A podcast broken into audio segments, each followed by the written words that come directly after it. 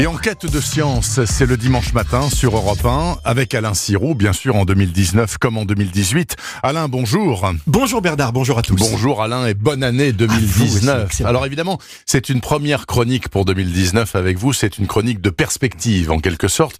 Vous voulez nous parler des grandes thématiques qui agitent les chercheurs du monde entier actuellement et le moins qu'on puisse dire Alain, c'est que cette année, la science va devoir relever plein de défis. Ah oui, vous connaissez ces unes de magazines Bernard qui mettent toujours en titre. Science, que reste-t-il à découvrir? Oui, oui, oui. Bah, la réponse est simple, tout Ah bah donc. Alors c'est un peu brutal, c'est vrai, parce qu'on ne sait pas rien, c'est vrai, mais ce qu'on peut dire, c'est ce qu'apprennent les scientifiques depuis des années, et puis ça cette année sera pareil, c'est à mesurer leur degré d'ignorance. D'accord. Euh, alors c'est pas un échec, hein, c'est au contraire justement une énorme motivation pour relever les nombreux défis qui nous attendent. Moi j'ai relevé trois thématiques cette année, l'exploration, les origines et, et- et l'environnement. Qu'est-ce qui, selon vous, Alain, va être en tête de ce que vous appelez l'exploration en Alors, assez 2019 près, la Lune et le Soleil. Alors, la Lune, parce qu'on fête cette année euh, euh, l'anniversaire des premiers pas de Neil Armstrong à la surface de la mer de la Tranquillité, et puis parce qu'on va y retourner. Alors quand je dis on, c'est potentiellement beaucoup de monde, les Chinois, euh, les Indiens, les Russes, les Américains, Et nous. même le privé d'ailleurs. Ah ben absolument, Ah oui. tout à fait, avec du tourisme peut-être.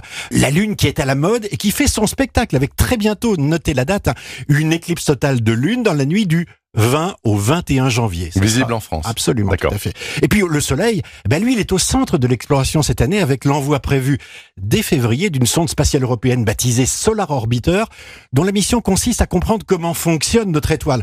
Euh, Vous savez que nous sommes de plus en plus, on va dire, spatio-dépendants des satellites, Oui. hein, qui nous permettent de Pour nous, guider, géolocaliser, euh, de communiquer.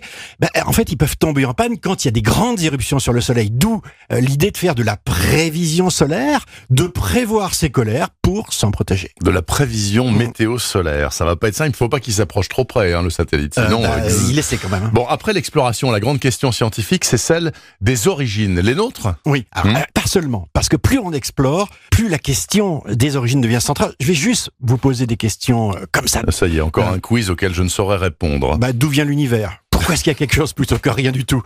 D'où vient la vie, Bernard? Comment est-ce qu'on est passé de l'inerte au vivant? Euh, Et puis il y a combien de temps? Est-ce qu'il s'est passé la même chose ailleurs Mhm. Sur Mars, par exemple, ou sur ces exoplanètes qu'on découvre maintenant euh, chaque jour? Et puis l'homme, lui, d'où il vient? Est-ce qu'il est le seul? Et pourquoi survivant?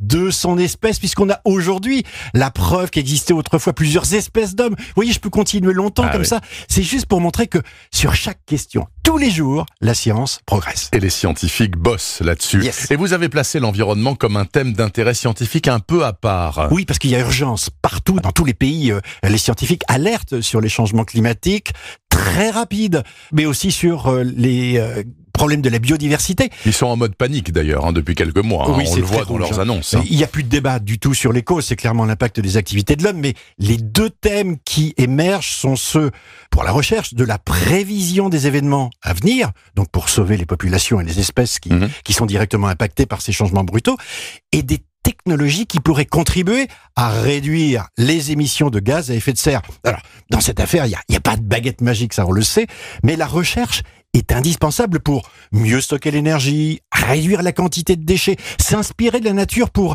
imaginer des technologies propres, etc., etc. Bref, encore une fois, les défis à relever là sont gigantesques. Et ils sont ultra prioritaires, ces défis. Mais la science, tout de même, Alain Sirou, c'est encore et toujours, allez, faites-nous un peu rêver, des surprises et du rêve, Bah, justement. évidemment, parce qu'on sait jamais. Bah, on sait pas ce qu'on va trouver. découvrir, ce qu'on va inventer, donc c'est excitant.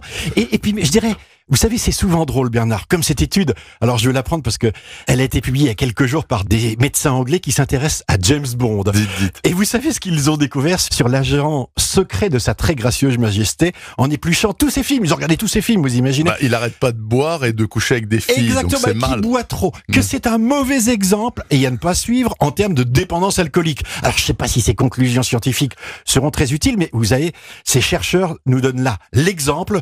Pendant qu'ils font ça, ben ils sont pas au café. Ils sont au boulot, même si ça me semble ludique. Merci beaucoup Alain Sirot, je vous souhaite une excellente année scientifique Merci en tout vous cas. Vous nous régalez chaque dimanche sur Europe 1. Merci.